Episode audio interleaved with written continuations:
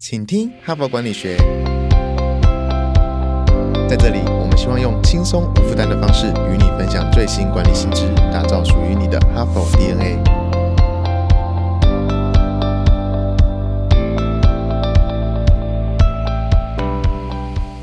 大家好，我是节目代班主持人，哈佛商业评论全球繁体中文版行销总监伊文。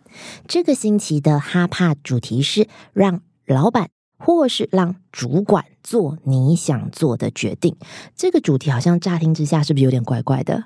最终的决策权又不是在我身上，明明是老板或者是主管来做决策跟决定，怎么会是我的决定呢？等等哦，我们先抽离一下。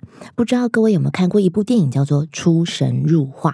剧情我就先不剧透啦。但是它的开场啊，是一个魔术表演，很酷。魔术师拿着一叠扑克牌，然后对着镜头做出快速拨牌的动作，然后问现场观众说：“请问你看到哪一张牌？”很巧合的，每一个人在那一瞬间都看到了方块七，包含连荧幕前的我。明明眼睛就长在我们身上，可是我们眼前看到的事物，其实就算不是七，你的专注力一定也在扑克牌身上寻找或者讨论说你看到了什么。这就连接到我们这次的主题：老板的决定其实取决于你的资讯框架跟引导，然后让老板跟主管为你做了决定。其实向上管理这个议题啊，很早就有读者疯狂敲完了，所以我们去年已经设计过一次了，没想到换来更多更多的回响哦。上次规划的方向聚焦在情境，比如说如果遇到有毒的上司怎么自保啊？如何让主管接受你的提案啊？如果同事变成主管要怎么面对他？等等等。这一次应该说是向上管理的 Part Two，even 切入的点是你和上司的关系。有没有发现，你每天投入八小时以上的工作时间，有人是十，有人是十二，让你感到满足或者是挫折的根源，有十之八九都跟你的上司有关系。你不用刻意讨好他，但是你真的需要刻意的认识他。在进入到正式主题之前呢，伊文想邀请各位听众先确认自己的角色。如果你是部属或者是同仁，请你想一下，近期有没有希望主管做的哪一些决定，然后思考自己也可以如何影响他。如果你是主管，你可以用更开放的心态逆向操作，让员工来管理你。这呢有两个好处：身为主管的你可以减少。围观管理的时间，然后你的部署跟同仁可能会更有工作热情。可能很多人跟我一样啊，呃，同时身兼两个角色，怎么是夹心饼干？是主管也是部署同仁。我建议你啊，今天先踩在部署，也就是同仁的立场来聆听这个 podcast。到节目的最后，伊文也会补充如何从管理者的角度逆向的来采取行动。今天是第一集，所以前期提要比较多，就让我们赶紧开始吧。哈帕真才时间，嘿，你是否常常听着哈帕想到，哎，其实还可以怎么做可以更好呢？又或是你已经哈帕中毒，不可一日无怕？如果是这样，热切欢迎您加入我们的团队。哈佛商业评论全球繁体中文版来自美国哈佛商学院，是全球最有影响力的知识管理品牌。强势扩编中的我们，诚真编辑、行销、剑客计划、哈帕开发等人才。如果你想抢头香，当全台第一个阅读 HBR 的人；如果你想加入不到一百周就突破一千万收听数的 Podcast 制作团队；如果你想修炼个人竞争力，工作与学习我全都要。太好了，我们就在等你。现在就点击说明栏链接，加入我们，成为对社会有影响力的人吧。这一集的内容啊，是来自哈佛一篇超级经典的文章，叫做《管理你的上司》（Manage Your Boss），有两个共同作者。都是非常重量级的。第一位作者叫做约翰贾巴洛，他曾经出过一本书叫做《突破》，而且在二零零一年就拿到泰瑞书奖。这个奖的声望啊，其实是可以类比管理学界的诺贝尔奖哦。另外一位，如果你是哈佛的读者，可能就不太陌生，他就是变革管理大师约翰科特。他在三十三岁的时候就升任哈佛商学院的正教授，而且拿到终身教职。这个是哈佛商学院史上最年轻就取得这个成就的人哦。时间非常的巧合，约翰科特三十三岁，这一年是一九八零年，刚好就是这篇文章发表的。年份哦，所以这两篇文章你看看有多经典。当时的主流啊，就是科层组织，老板就是说一是一，然后君要臣死，臣不敢不死的年代。这两位很可爱的学者，竟然号召大家去管理他们的老板，在当年其实是非常前卫的。其实我心里很想说，哦，这其实是非常不怕死的观点。两位大师建议所有的工作者都要投入时间去经营和主管的关系，但是这个目的啊，如同我们刚刚说的，绝对不是讨好，也不是什么厚黑学。而是要理解啊，部署跟主管之间就是存在一种相互依赖的关系，主管需要可以合作。可靠、诚实的部署同仁，同仁们也需要主管来做决策，并且取得关键资源。如果你跟主管的关系不好，其实就会影响到你的任务推进。这篇文章影响真的很大哦，它让哈佛商业评论的主题关键字自此之后多了“向上管理”这个栏目，也确实改变了人们看待职场关系的视角，帮助很多经理人和上司相处的更融洽，提升企业获利。到底精髓有哪一些呢？就让我们从一个真实的个案开始好了。个案的第一位主角，我们叫他阿吉好了。阿吉呢，他在一九七零年代是产业。公认的制造部门的天才哦，帮公司带来很多获利。不过他有个很大的弱点，就是他不会带人。这件事情除了他本人有自知之明之外呢，公司所有人甚至竞争对手都知道。但是公司的总裁还是让阿吉，我们的吉哥来担任高阶主管，然后再找擅长合作的人当吉哥的直属。这样的安排其实刚开始的运作还不错，直到有一位叫做阿邦。阿邦的优秀人才呢，被调到吉哥底下工作。经过十四个月之后，公司既然出现七年来首次的净亏损。这间企业就是约翰科特的研究对象之一，所以他从旁观者的立场，确实观察到这十四个月期间，吉哥啊跟阿邦就一直不对盘，甚至各说各话。我们的阿邦说吉哥。同意采购新机器，但是吉哥说：“哎，他从头到尾一直其实是反对的。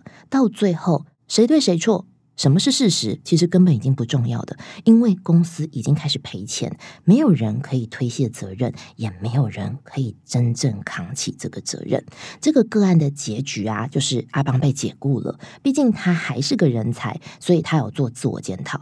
他承认自己没有遇过难相处的主管，也从来没有想过。”管理上司是他工作的一部分。呃，阿邦的经历其实也提醒了我们，身为一个部署同仁，我们可能有错误的假设，以为主管会很神奇的知道部署同仁需要哪一些资讯跟协助，然后主动提供。这真的其实是个误会哦。的确，有一些主管很擅长照顾人，但是你不能期待所有的主管都是这种类型的。而且坦白说，主管也是人。他有他的职责，他有他要顾及的面向，可能更广，不可能做到百分之百。稍微分享一下我自己的主管经验哦。每一个部署他在意的点，其实根本就不一样。就算我苦读哈佛商业评论哦，很多其他部门主管会这样问我：“你不是很常读哈佛商业评论？这问题你应该解决得了啊？”就算是我每天苦读，每日实践，尽可能的细腻，吾日三省吾身。但我的部署同仁们可能还是有人不满意呀。回到文本内容，一个高效能的工作者是具备主动性的，他们会为自己的工作、绩效、职业发展等等承担主要的责任，主动寻求完成任务的必要资讯和协助，而不是等待上司或者是同仁伸出援手。讲到这边，伊文就要来做一个小小的收敛了。所谓向上管理，基本上就是做到三件事：第一。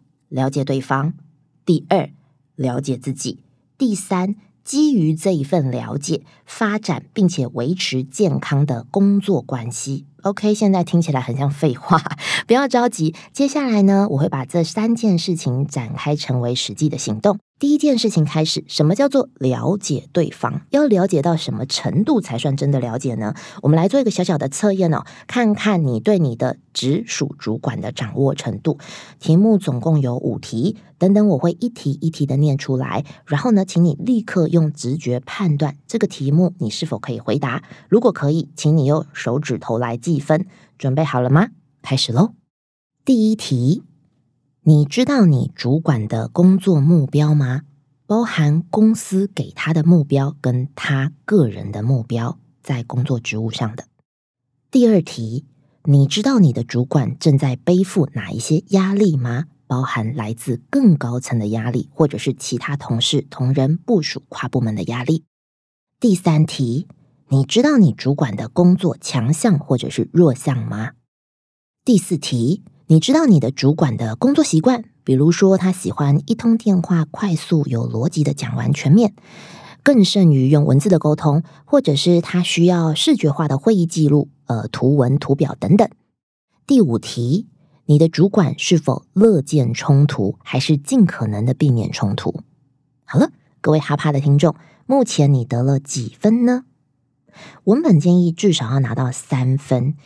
尤其是了解丧司的目标、压力、长处、弱点，不然你们的关系就有点像走在钢索上。继续第二件事情，了解自己。当你知道主管的行事风格之后，你可以判断自己的优缺点和个性，有哪些可以妨碍你跟主管之间的协作，有哪些会促进你跟主管的默契。如果你真的不想为了配合主管而改变自己，至少这个简单的分析可以让你采取多一点点。对彼此关系有帮助的行动，在接下来第三件事情，发展并维持健康的工作关系，这个必须建立在清楚了解上司和自己的基础之上。走到这一步，其实已经算是很积极喽，代表你愿意为了建立更适合彼此的工作模式而有所调整。文本呢提出了五个方法，那稍后我先说明两个。呃，我个人觉得比较常遇到的状况，另外三个啊，如果各位有兴趣的话，也欢迎点取说明栏里面的连接来阅读我们的原文哦。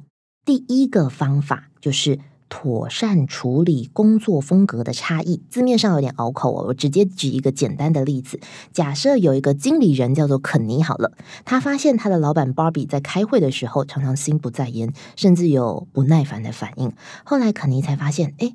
我自己表达的结构比较线性，一定要从背景议题开始讲起，然后相关详细的细项。一段时间之后才会进入到重点，而且肯尼开始观察芭比的发言哦，他常常会直接切入主题，所以认清彼此的风格差异之后，肯尼决定开始调整自己。他为了让自己的表达更简洁有力，就会固定在开会之前先准备简单的议程。就因为这个肯尼小小的改变，不仅让这个会议的效率提升，他也改善了他跟芭比之间的沟通和关系哦。第二个方法，确认主管的期待。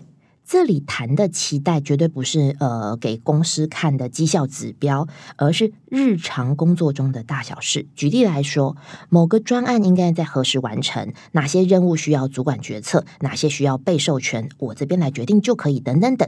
以这篇文本的观点啊，这件事情的责任终归是落在部署，也就是同仁身上的。因为就算主管的表达很模糊，也应该尝试用不同的方法来厘清彼此的认知。有可能在主管的脑子里面，他觉得他已经讲完了，或者是这是我们共通的经历，他是很清楚你知道的。但如果你搞不清楚，是不是在你做你的任务推进，或者是你的责任归属之内，你要把这件事情厘清呢？讲到这边，还记得伊文在一开始也有提醒大家，我们要每一个人都先站在部署，也就是同仁的立场来看待。但是很多人同时也是主管呐，所以以上这两个方法如何逆向操作呢？啊，这边来补充一下，有关于工作风格，主管本身也可以调整自己来配合部署的工作习惯了。以刚刚的案例，如果芭比肯对肯尼有多一点了解。他就会发现，肯尼准备的内容可能可以更带动深度的讨论，所以只要芭比愿意多一点耐心，可以让肯尼维持原本的表达风格，那是不是可以谈论的更广呢？关于确认主管的期待啊，我这边举一个呃部门近期才发生的小事件。：HBR 推动企业组织学习 PLC 方案 Personal Learning Cloud 已经迈入第五年了，过程累积很多和不同企业人资对谈的经验。我记得那一天是早上召开一个临时会议哦，因为我想了解这些执行经验是不是可以归纳出几个通则之类的，所以我就快速进行讨论。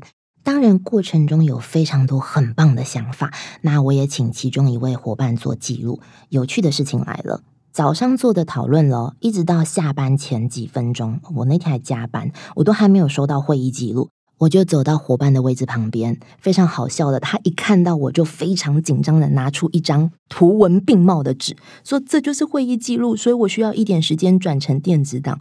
我跟他说，拜托你不要整理，拍照给我们大家就好了，因为这是一个非正式的会议，目的只是要记录彼此的想法跟呃突出的我们刚刚想的 idea。其实主管也可以主动告诉部署。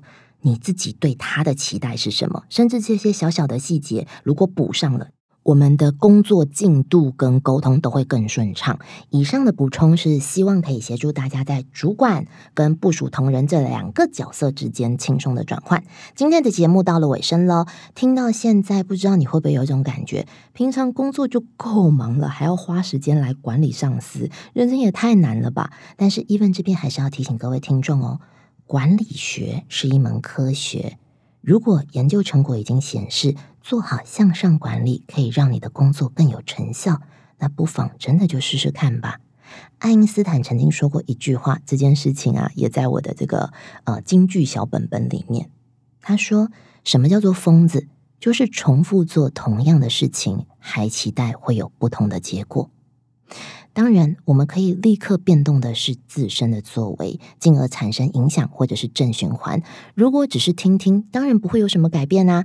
明天我们将延续关系这个议题，深度解析八种棘手的情境。只要你愿意用更多元的观点来看待这个世界，再紧绷的关系也可以解套哦。最后，感谢你的聆听。如果你喜欢我们的节目，请到说明栏点击订阅这个 podcast，加入成为我们请听哈佛管理学 podcast 的听众。